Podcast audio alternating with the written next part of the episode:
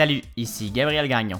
Je vous présente aujourd'hui une édition express de l'émission pour vous tenir informé en quelques minutes. Aujourd'hui, le corps de Martin Carpentier retrouvé, le masque sera là pour longtemps et Yves-François Blanchet nie les allégations qui pèsent contre lui. Bienvenue au matinal de Ceci n'est pas un média.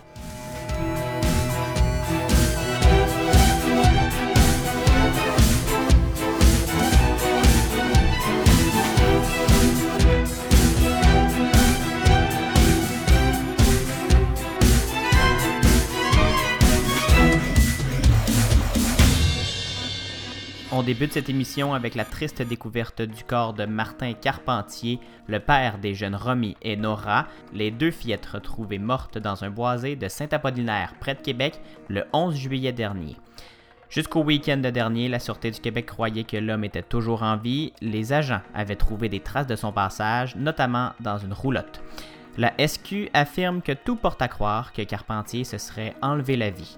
Son corps a été retrouvé lundi, le jour des funérailles des jeunes filles.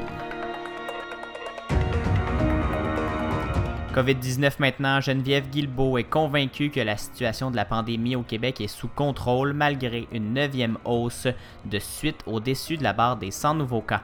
En point de presse, accompagnée du docteur Richard Massé, conseiller de la santé publique, elle a affirmé que la propagation de la COVID-19 dans la province est stable et sous contrôle.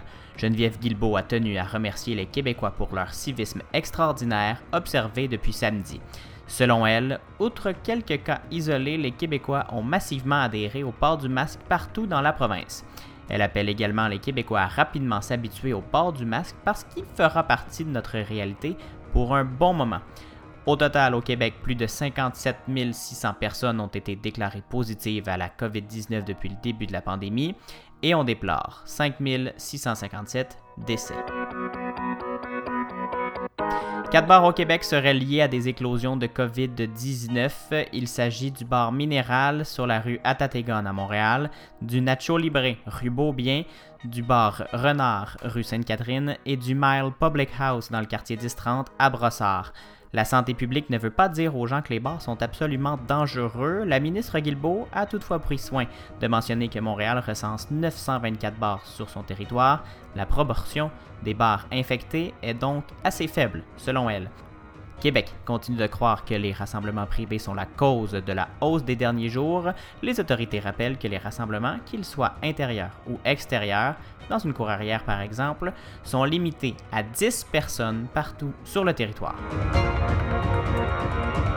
Le chef du Bloc québécois Yves-François Blanchet réfute catégoriquement les allégations d'inconduite sexuelle dont il est racible et il refuse maintenant tout commentaire.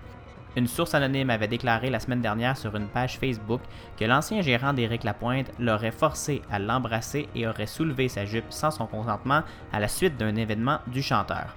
Blanchet a refusé de répondre aux questions des journalistes sur le sujet hier. Il a affirmé qu'il ne revenait plus sur ce dossier, qu'il avait tout dit lors de son point de presse de dimanche.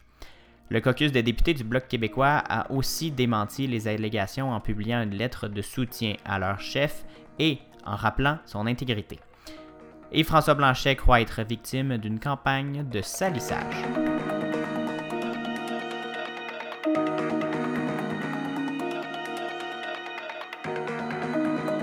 Aux États-Unis maintenant, Donald Trump continue sa guerre de mots contre les manifestants de Portland et confirme qu'il ne reculera pas de sa décision d'envoyer l'armée dans les rues.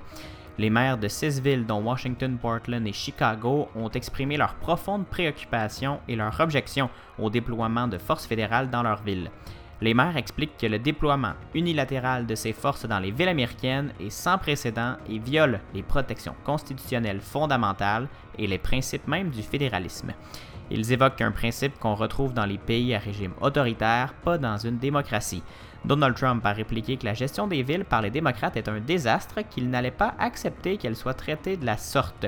Trump croit que le problème vient des administrations qu'il dit d'extrême gauche. Plusieurs vidéos publiées sur Twitter et Instagram montrent des agents fédéraux réprimer avec violence les manifestants, le procureur général de l'Oregon a intenté une poursuite contre des instances fédérales, dont le département de la sécurité intérieure, en les accusant de détenir illégalement des manifestants.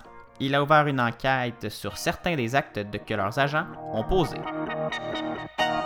C'est ce qui complète cette édition express du matinal de Ceci n'est pas un média. Merci beaucoup d'avoir été à l'écoute du balado ou de l'émission diffusée sur les ondes de CFAC 88.3 à Sherbrooke.